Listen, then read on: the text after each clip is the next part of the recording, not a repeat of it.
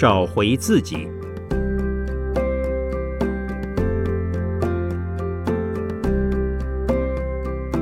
圣严法师著。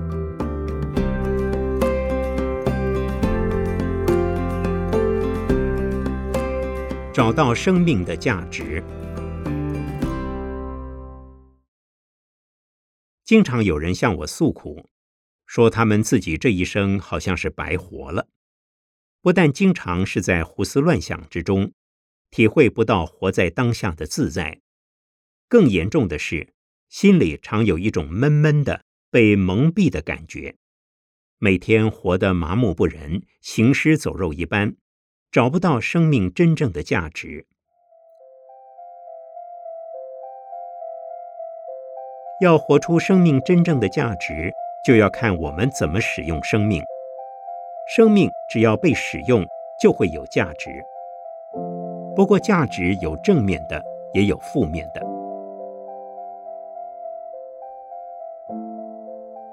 在创造生命的价值、发挥生命的意义之前，先要了解构成生命价值的要素。基本有三种现象：第一，是思想现象；第二是语言现象；第三是身体的活动现象。佛教将这三种现象称之为三业。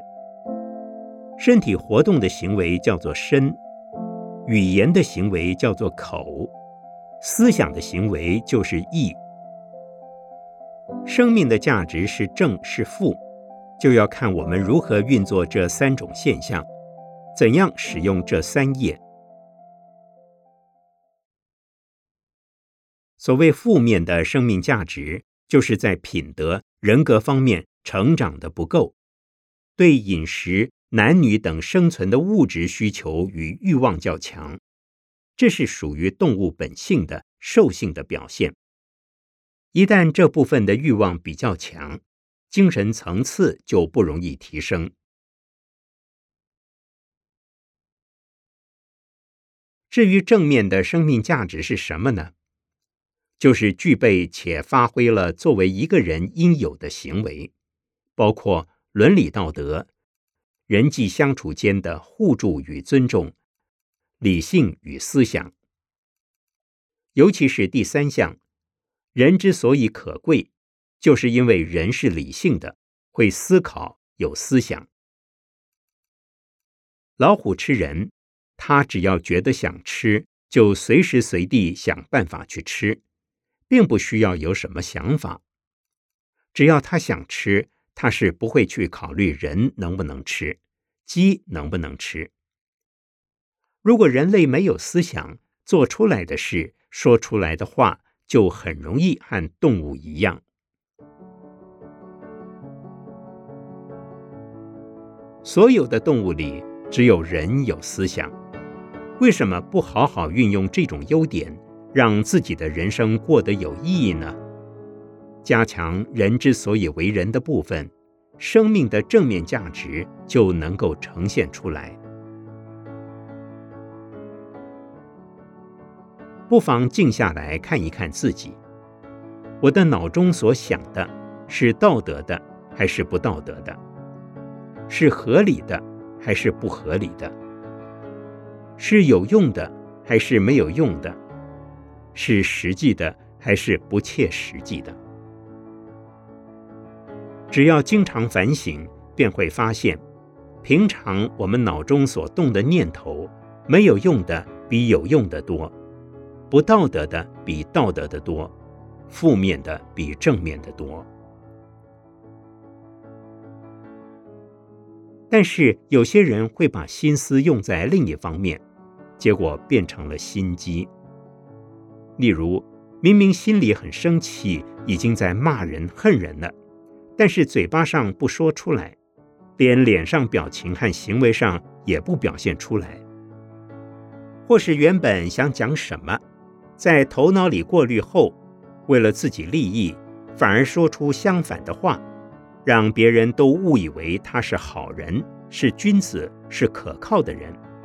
其实他心里面想什么，没有人知道。如果思想是用在这个方面，那也不好。我们不是要在表面上做个好人、做个君子就够了。最重要的还是要体察我们的内心，改变我们的内心，才能够真正发现生命的意义，发挥生命的价值。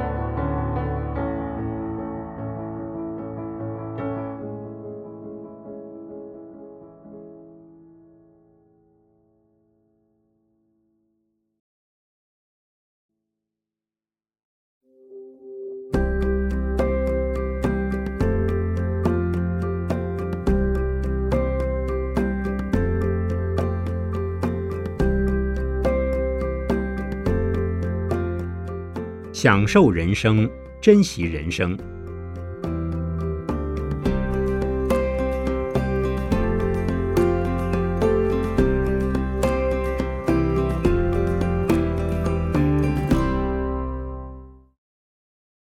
许多人认为享受人生就是吃喝玩乐。如果真的是这样，那么所有的动物也都会吃喝玩乐，那人不就跟动物一样了吗？那不叫做享受人生，而是享受动物的生命，糟蹋人生。人的生命过程只有短短几十年，如果把一天二十四小时分成三等份，每天工作八小时，生活八小时，睡觉八小时，生命之中真正能运用的时间其实是不多的，甚至可以说是太少了。就算活到一百岁，也有一半以上的时间花在睡觉、吃饭上。吃喝玩乐是动物的本能，虽然人也是动物，但人不仅仅是动物，还有生而为人的责任和义务，应该要好好把握和珍惜我们短暂的人生。因此。懂得把握我们所拥有的时间、环境条件，好好的运用它，发挥最高效用，那才是真正懂得享受人生的人。但是对于一些只顾眼前利益的人，我们又会觉得这个人好现实哦。对他有利益的事才会帮忙，对他没有利益或跟他没有关系。他就不参与、不帮忙，那是由于对方过于自私、短视。如果能够把心量放大，观念转变一下，以众人的利益为考量点，把现实转成实际，珍惜现在，珍惜当下的生命，珍惜所有的时间，珍惜自己的环境，为增进社会大众的福祉而努力。这样的现实是不坏的。可惜我们很多人是在忧虑、悔恨和骄傲之中过日子，或是活在幻想和回忆之中，沉醉在过去的丰功伟业中，缅怀自己曾经如何如何，做过什么事，在什么地方得意过。也有的人将生命的重心完全寄托在孩子身上，期待孩子有成就。以便炫耀自己的孩子怎么聪明，怎么伶俐。人和人之间谈论的，往往也就是这些。成天和朋友东拉西扯，当面谈不够，还又继续打电话谈，一天的生活往往就这么过去了。这究竟是享受人生，还是糟蹋人生呢？我们何不利用这个时间来与人为善，做义工，为社会服务，对人群关怀？那么，我们不仅尽到做人的责任，也不会把时间浪费掉了。但是珍惜时间并不等于拼命工作，而是需要完成工作的时候就全力以赴，该用头脑思考的时候就用心规划，需要休息的时候还是要休息，该放松时就放松，恰到好处的安排好。祝福大家享受您的人生，享受人生就要珍惜人生，珍惜当下，每一秒钟都不要浪费，因为人生苦短，每一秒钟都是可贵的。社会整体的资源是由我们每一个人的资源累积出来的，我们每个人掌握现在，珍惜现在，就可以增加很多的资源，无形中。也就为社会累积了无数的资源。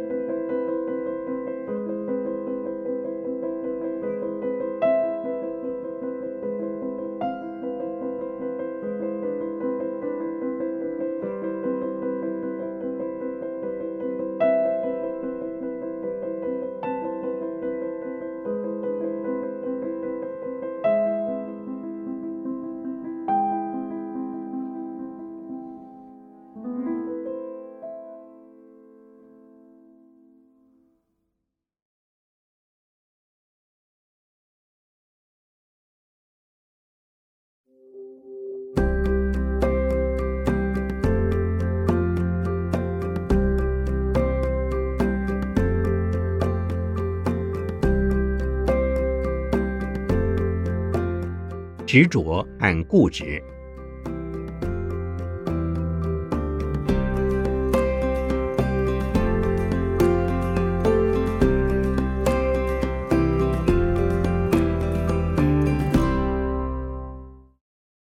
我们常说坚持己见的人太执着，到底什么是执着？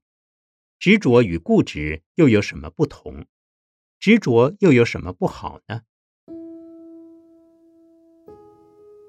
固执的意思就是坚持自己想法，做法是最对的。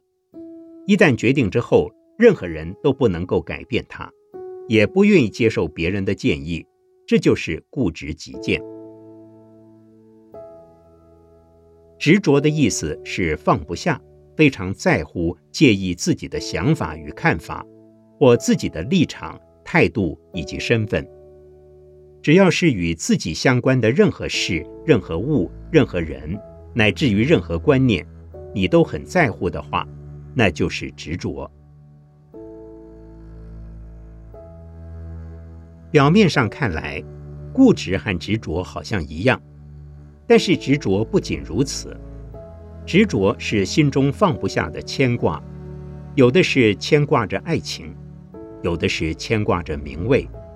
有的是放不下名利权势，有时候虽然没有特别的对象和原因，但就是对任何事情都非常在乎，包括在乎自己帽子戴得怎么样，头发梳得怎么样，脸上长了什么东西，只要跟自己有关系的事情都非常在乎。过度的执着，甚至是一种非常痛苦的病症。因为样样东西都很在乎的人，他的精神一定经常处在紧张状态中，没有办法放松休息。以佛法来讲，执着又叫我执，一切以自我为中心，而且非常在乎自己的利害得失。他不仅在乎自己的存在或者不存在。还在乎别人对他的想法，对他的价值判断，也会非常希望别人知道他。对于他所关心的人，他也会非常在意，在乎那个人到底是个怎样的人，在乎他身上发生了什么事，在乎他变成什么样子。譬如说，如果一个做母亲的总是对他的孩子不放心，孩子小的时候他不放心，或许还有道理。可是当他都已经长大成人，结了婚，甚至也生了孩子了，这个母亲还是把他当成小孩子一样看待，随时随地担心着不说，还想掌握他在做什么、想什么，这就叫做执着。我有一位在家弟子，从小和母亲相依为命，都已经五十多岁的人了，他的母亲还是把他当小孩子看。他只要出去一两个小时，没有打电话回家，做母亲的就会到处打电话找他，弄得他很痛苦。后来他只好把母亲送到老人院去。看起来虽然好像很残忍。但是从另一个角度来看，他也有不得已的苦衷，而且可能对两人都比较好一点。另外，有些人认为择善固执也是一种执着，其实两者间还是不一样的。执着是一种过分的在意、在乎和担心，会让我们像根紧绷的弦，不能放松。结果自己痛苦，周遭的人也跟着痛苦。择善固执，则是朝着正确的信念，坚持自己的方向和愿力，并且以意志力、毅力、恒心和决心来完成。这和执着是完全不同的。如果非得要说这也是执着，至少这是一种好的执着。我们每个人的生命不能没有目标，不能没有方向感。如果能以意志力持久朝着自己的方向，持久的让自己努力，持久的坚持自己的心愿，便能够将生命导向积极成长的路。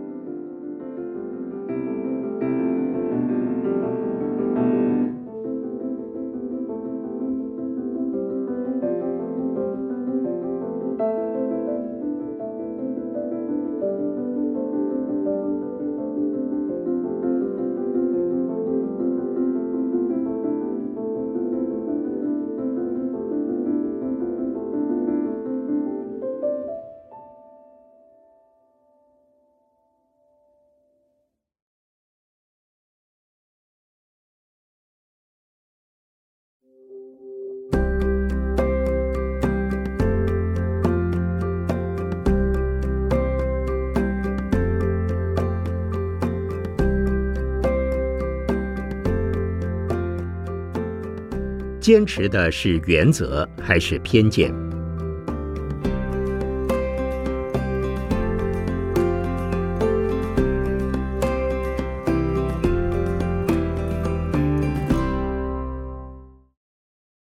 待人处事的过程中，坚持原则本来是正常的。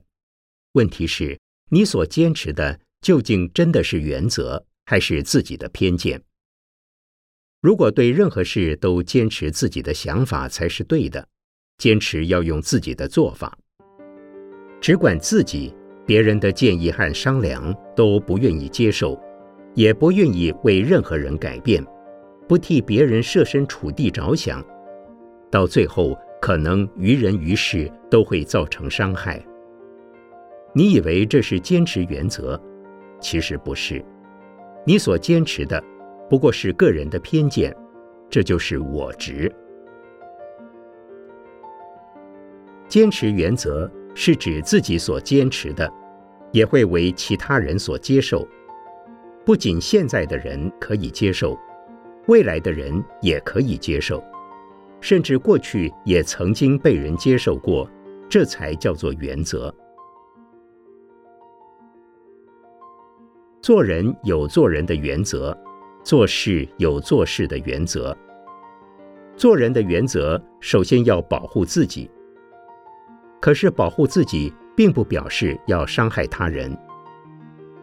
考虑自己的同时，也要尊重他人，自己受益，也希望对他人有帮助，秉持彼此互惠互助的立场，这种原则才是对的。做事的原则应该要以大多数人的利益为考量。如果所坚持的原则是出于自私，或为了少数人，或贪图一时的方便，这就是偏见，就是执着。但许多人经常分不清，到底是择善固执，还是把个人的偏见当成了原则。其实。只要观察别人对于这件事情的观感，就能判断出究竟是偏见还是原则。如果你的想法和做法让每个人都觉得受不了、很痛苦，每个人都觉得那是错的、有问题的，只有你认为是对的，那很可能就是偏见。能够符合每一个人或是多数人共同的想法和意愿。那才是原则。原则并不是一成不变的，它会随着时间或区域环境的不同而有所改变。唯一不变的是，一定是为众人着想，能够为大家所乐于接受的。执着偏见的人，就是我执太重。我执会带给我们很多烦恼。因为自我意识太强，自我中心太坚固，就会坚持自己的性情或想法，全身如同刺猬般长满利刺，棱角很多，动则伤人，而无法圆融待人。所以有人说，做人处事要内方而外圆，内方就是原则，外圆就是不伤人。虽然在心里有一定的标准，可是当需要变通的时候，也不要执意不变、蚀骨不化。必须要有一些善巧方便，观念想法适时的转一个弯，换个角度，或是多用同理心、柔软语，这样才不会让人觉得你很难相处，事情才容易成就。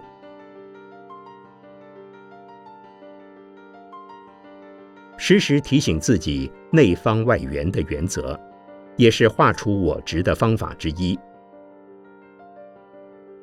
更进一步说，如果我们能够放下我执，不以自我为中心，任何事情都能看得开、看得淡、放得下，而且能够包容所有的人、所有的事，自然而然就不会有偏见，当然就没有烦恼了。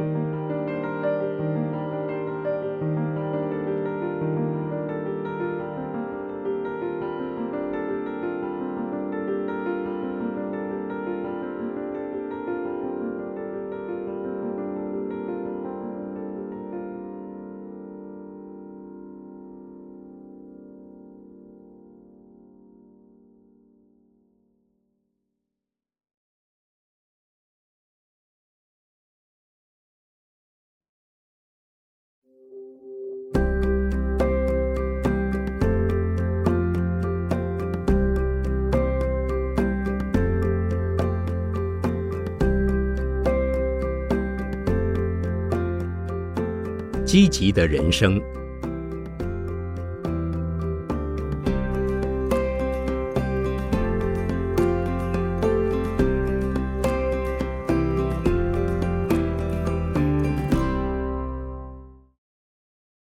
积极是一种很重要的生活态度。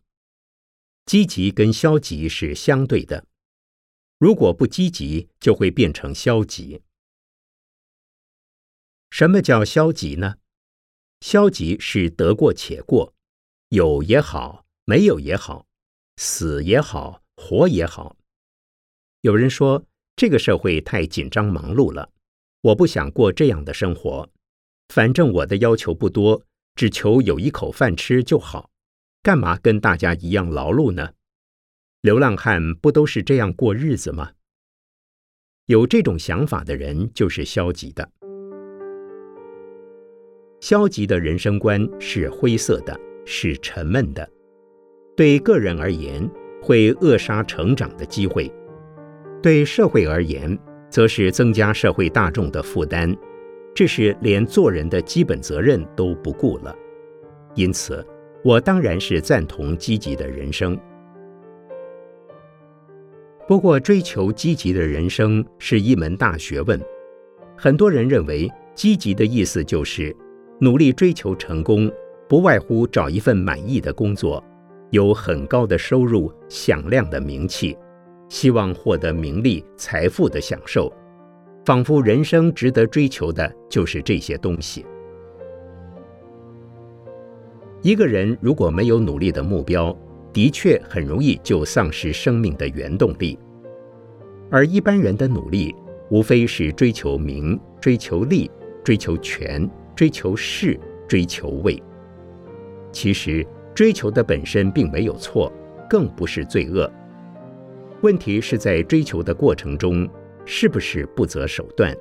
有没有伤害到别人，或是伤害了自己的品德？又如果虽然很努力的追求目标，却越来越远，这时候该怎么办？是不是还要追求？是不是非要得到它不可？积极的确是很好，可是，在追求的过程中，如果太在乎目标的达成，往往会忽略自己所处的环境因缘，忽略周遭别人的感受。所以，除了积极的追求之外，还要常保平常心。能够得到固然非常好，即使不能得到，那是因缘不具足，不必那么难过。所以，进取心、积极心要有，但是得失心最好少一些。一切尽其在我就可以了，这样子生活才会过得比较愉快，也不会因为自己的积极而让他人受到伤害。所以说，积极是一种态度，本身并没有对错。如果动机不纯正，目标不对，或是为达目的不择手段，这种积极才是不对的。或是目标达成后就得意洋洋，目标达不成就痛苦万分，这样的积极就是错的。唯有当目标正确、做法正确，积极就会成为一种优点，会为自己、为他人带来快乐。这道理听起来像是只问耕耘不问收获，其实两者还是有一点不同。只问耕耘不问收获，这个观念是正确的，但是态度有一点消极。积极的态度应该是在耕耘之前做好更多的准备。譬如哪一种耕耘的技巧最好？市场上有没有这个需求？有没有通路？市场上消费的完吗？消费不了又该如何处理？等等问题。详细考虑之后，耕耘的结果才容易和我们的预期相符。在考虑清楚之后，动手去做。如果达不成目标，也不需难过。这才真的是只问耕耘不问收获。那么，要如何培养积极的心呢？首先要定定目标，因为有了目标，生命才有方向。这个目标最好是少为自己，多为别人。譬如现在地球的环境充满危机，我们可以思考一下能做些什么。你可以利用空余的时间投入环保工作，也可以只在自己家里或附近的环境做一个小小的环保义工，这都是十分有意义的。像这样。将自己推向一个好的方向，见机履急的去完成它、实现它，你就会觉得自己的人生有目标、有意义，这就是积极人生的真意。